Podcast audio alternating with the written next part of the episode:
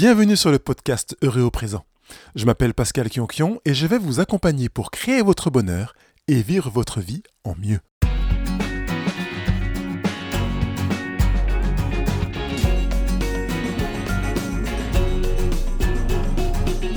Pour cette émission numéro 41, je vais vous inviter à vivre et à nourrir l'espoir.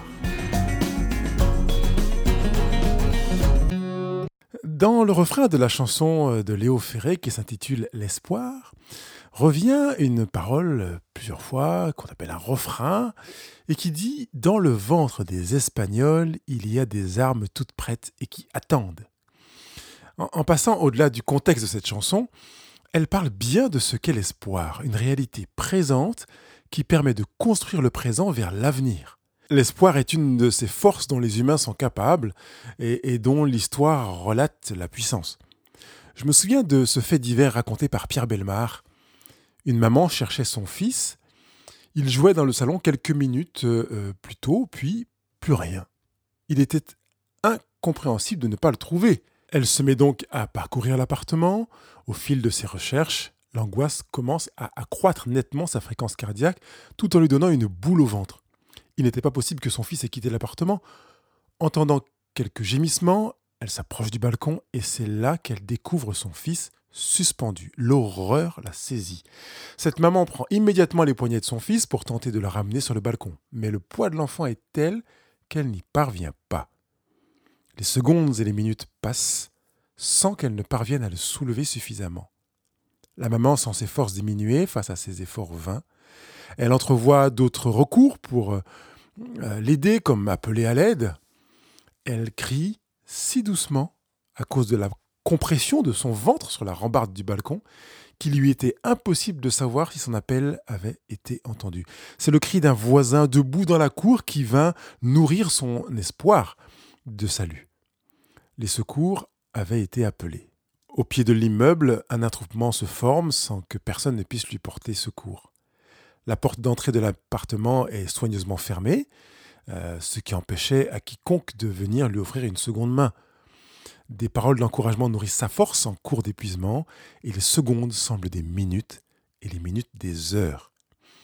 À leur arrivée, les pompiers délivrent la maman en lui proposant de lâcher son enfant. Il sera en sécurité, lui dit-on, en lui montrant l'énorme coussin d'air qui avait été déposé au pied de l'immeuble. La maman, à bout de force, s'exécute. Son fils est sauvé. Elle l'avait tenu à bout de bras, suspendu dans les airs près de vingt minutes, quand les pompiers défoncent sa porte. La maman est étendue au sol. Elle a perdu connaissance. Elle avait concentré tellement de force pour sauver son fils qu'elle en avait été épuisée elle-même. Comment nourrir l'espoir? Avoir de l'espoir quand tout va bien est une chose. Mais qu'en est-il quand ça ne va pas? Peut-on provisionner de l'espoir pour les mauvais moments à vivre? La réponse est non. Ce serait bien, tout de même, si ça avait pu être oui, mais ça ne marche pas comme ça. Cela dit, il est possible de nourrir l'espoir. Et comment le faire? L'espoir est un état d'esprit, une mentalité. Si vous voulez nourrir l'espoir, vous pouvez regarder les aspects positifs de vos journées, parce que ça peut être un moyen de nourrir l'espoir. Vous pouvez vous entraîner à veiller à ce que, quoi que vous rencontriez, quelle que soit la difficulté, vous perceviez une éventuelle solution une issue favorable. Vous deviendrez capable d'entrevoir les aspects positifs de ce que vous vivez sur le moment.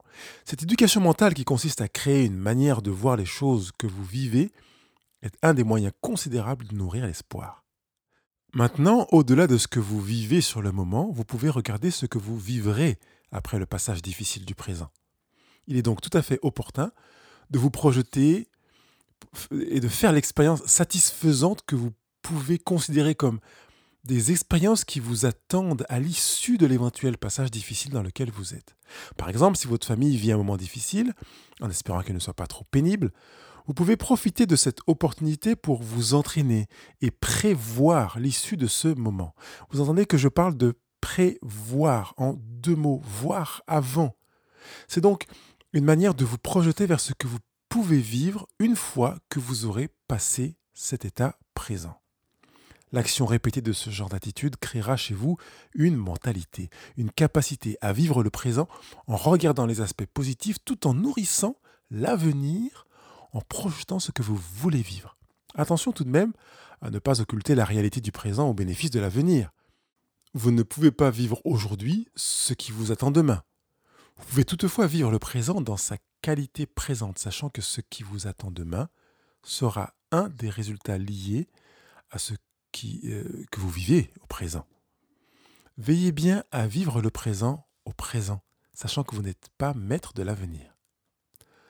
Enrichissez-vous en vous entraînant à espérer.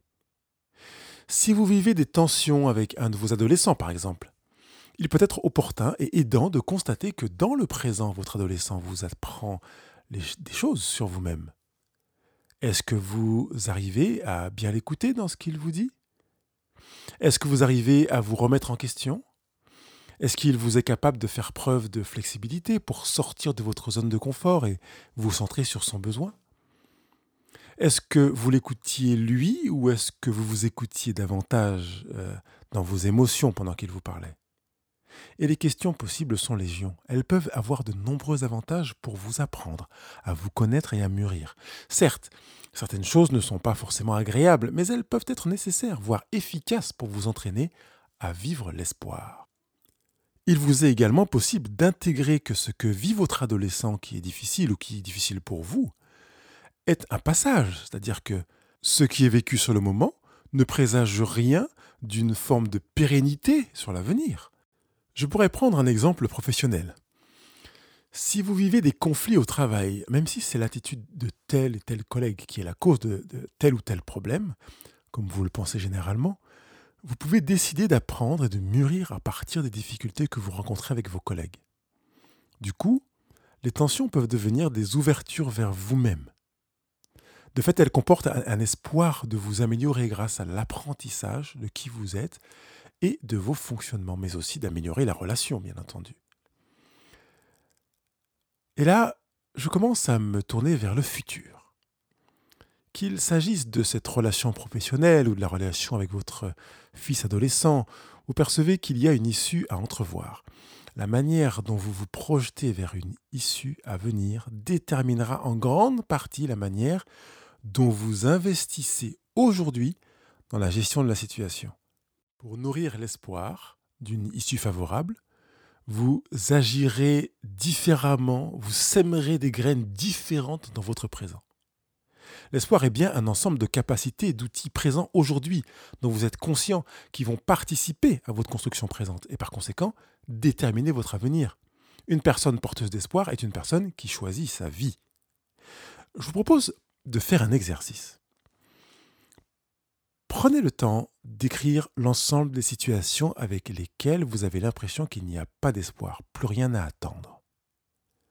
Une fois que vous avez listé tous ces sujets, reprenez chacun d'entre eux en identifiant ce que vous avez appris sur vous-même, en passant par des expériences difficiles.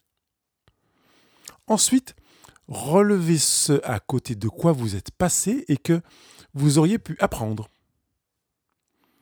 cherchez à comprendre ce qui a bloqué, vous empêchant de prendre conscience de ce que vous, auriez pu apprendre sans l'avoir vu jusqu'alors. En regardant cette liste, notez ce que vous pourriez apprendre sur vous-même, ainsi que les points positifs pour créer votre présent. Faites la même chose en envisageant cette fois-ci d'impacter votre avenir. Résumez ensuite en quelques points ce que vous voulez garder dans votre bagage personnel pour nourrir l'espoir et embellir votre présent, sachant que cela contribuera à construire votre avenir autrement. Et enfin, soyez reconnaissant pour ce que vous avez appris de vos expériences difficiles et qui ont participé à nourrir l'espoir en vous. Choisissez librement la forme d'expression de votre reconnaissance. Une fois que vous aurez fait cet exercice, vous pourrez vous féliciter. Non seulement vous aurez pris le temps de prendre de la hauteur sur vous-même, de voir à quel point vous avez grandi, mais en plus, vous aurez inscrit dans votre bagage de vie des outils qui vous feront du bien, qui vous seront utiles. Alors, je ne l'ai pas mentionné au début de l'exercice, mais évidemment, si vous avez déjà, depuis de nombreuses émissions, acheté un cahier que j'appelle le cahier de vie, faites cet exercice sur votre cahier de vie. Si vous n'avez pas encore acheté de cahier, je vous encourage vivement à acheter un cahier, vous savez, ce genre de beau et gros cahier qui ressemble à des, cahiers livres. Vous pouvez personnaliser la, personnaliser, pardon, la page et du coup euh, prendre le temps pour les exercices de heureux au présent d'écrire dans votre cahier, votre cahier de vie. J'en parle notamment dans l'émission Prendre rendez-vous avec vous-même. Je vous invite maintenant à passer de avoir de l'espoir à devenir porteur d'espoir. Même si je sais qu'une expérience ne sert qu'une fois, parfois il arrive qu'une partie d'une expérience puisse servir à quelqu'un d'autre. Dans le domaine de l'espoir, c'est une chose que je souhaite vivement. Alors je vous invite à un deuxième exercice, et bien entendu encore sur votre cahier de vie. Prenez quelques instants pour visualiser des personnes de votre entourage, ou même des personnes complètement inconnues, que vous avez vues euh, à la télé ou dans un magazine, qui ont suscité chez vous une forme d'admiration, peut-être un auteur, je ne sais pas. Il n'est pas nécessaire d'être fan de cette personne, mais au moins d'avoir vu quelque chose en elle ou en lui que vous avez considéré comme étant génial. Ce peut être une valeur, une vertu, une manière d'être ou autre.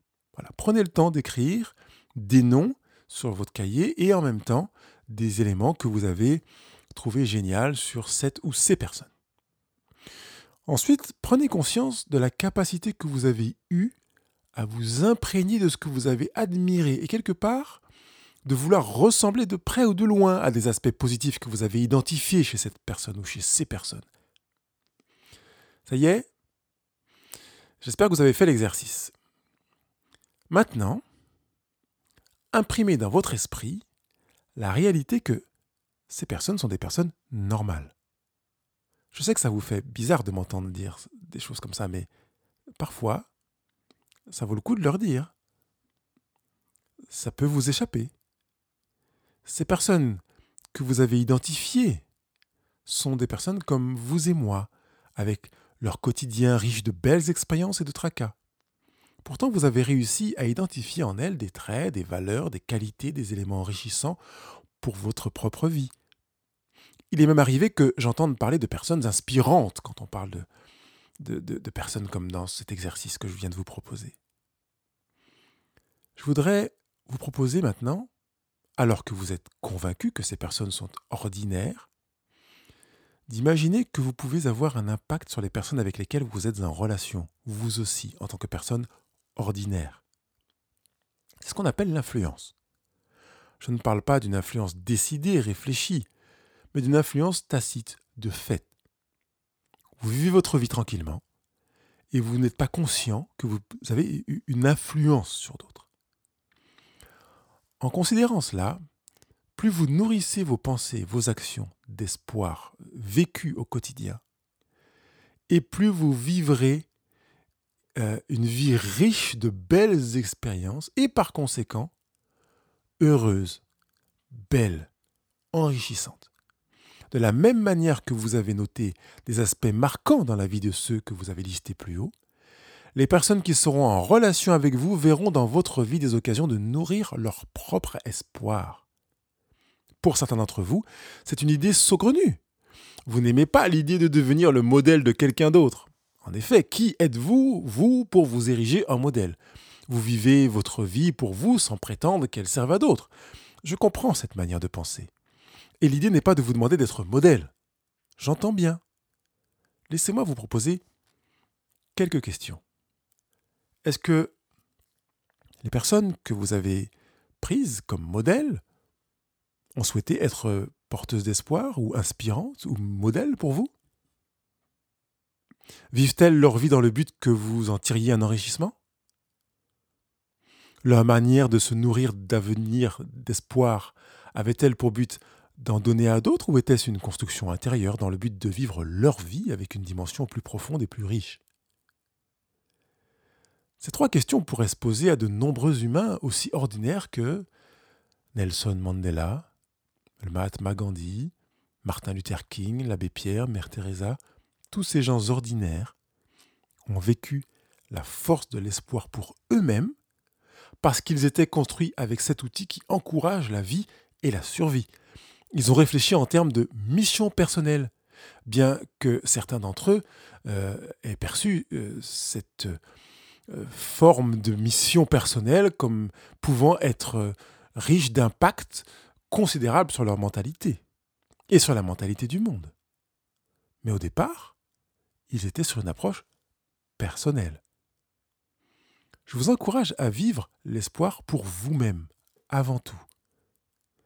Et ce faisant, accueillez le fait que votre manière de vivre votre espoir, empreinte de cette mentalité, peut impacter la vie des autres. Il est inutile de rechercher à impacter la vie des autres. À force de vous nourrir d'espoir, vous deviendrez une porte d'espoir. Ne vous préoccupez pas de cela en tant que mission, sauf si vous sentez vibrer en vous la nécessité d'incarner une mission. Pour l'heure, mon invitation est de vous donner de vous ouvrir à une mentalité qui éclaire votre propre route, tout en éclairant, par voie de conséquence, celle de ceux qui choisiront de se nourrir de votre vie. Quel est le secret pour devenir porteur d'espoir? Soyez qui vous êtes. Vrai, authentique et profond. À aucun moment je ne vous proposerai de, de feindre le porteur d'espoir. Ce n'est pas à prendre comme un objectif, mais comme un fait. Vous seriez démasqué très vite si vous jouiez au porteur d'espoir. Soyez vous-même. Vivez l'espoir. Regardez vos passages de vie avec l'œil qui décèle les portes que vous n'auriez pas vues sans en avoir eu la volonté. Poussez ces portes et franchissez les étapes pénibles et injustes avec la volonté de grandir vous-même à travers ces étapes et ces portes que vous ouvrez. Le reste se vivra tout seul, simplement, naturellement. Vous deviendrez porteur d'espoir. L'espoir ne consiste pas à surmonter tout, mais à voir au-delà, à voir à travers. Et cela, quoi qu'il arrive. Préparez-vous donc à traverser des galères, évidemment. C'est le meilleur moyen d'apprendre. L'olivier est un arbre incroyable. Il a euh, de commun avec la vigne que s'il est planté dans une terre très arrosée et riche, il se portera bien, mais sans plus. Par contre, s'il est planté en un lieu où les ressources minérales sont difficilement accessibles, il deviendra un arbre solide et résistant. Ses racines iront fendre des roches très dures ou les contourner pour trouver les moyens de subsister. C'est sa manière de vivre l'espoir. Mais son histoire n'aurait pas de sens s'il ne portait pas de fruits car c'est en goûtant ces fruits que l'on pourra valider la force de son espoir, invisible parce que souterrain. Je voudrais vous encourager à persévérer et à nourrir l'espoir.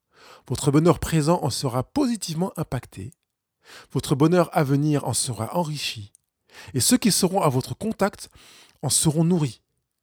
Que valent le bonheur et l'espoir? S'ils ne sont pas partagés En m'inspirant de Léo Ferré, je souhaite que dans votre ventre il y ait des outils tout prêts qui attendent ce que vous avez à vivre maintenant et demain. Il ne me reste plus qu'à vous souhaiter une bonne semaine. Bye bye. Cette émission vous a fait du bien? C'est une excellente nouvelle. Alors je compte sur vous pour aller mettre 5 étoiles sur iTunes Podcast, Google Podcast ou toute application sur laquelle vous écoutez ces émissions. Ensuite, s'il vous plaît, laissez un commentaire en bas de l'émission sur le site Heureux au présent, en plus du commentaire que vous aurez mis avec vos 5 étoiles. Et enfin, partagez cette émission avec les gens qui vous entourent. Vous deviendrez ainsi un acteur pour aider les autres à créer leur bonheur. Je vous dis à très bientôt. Bye bye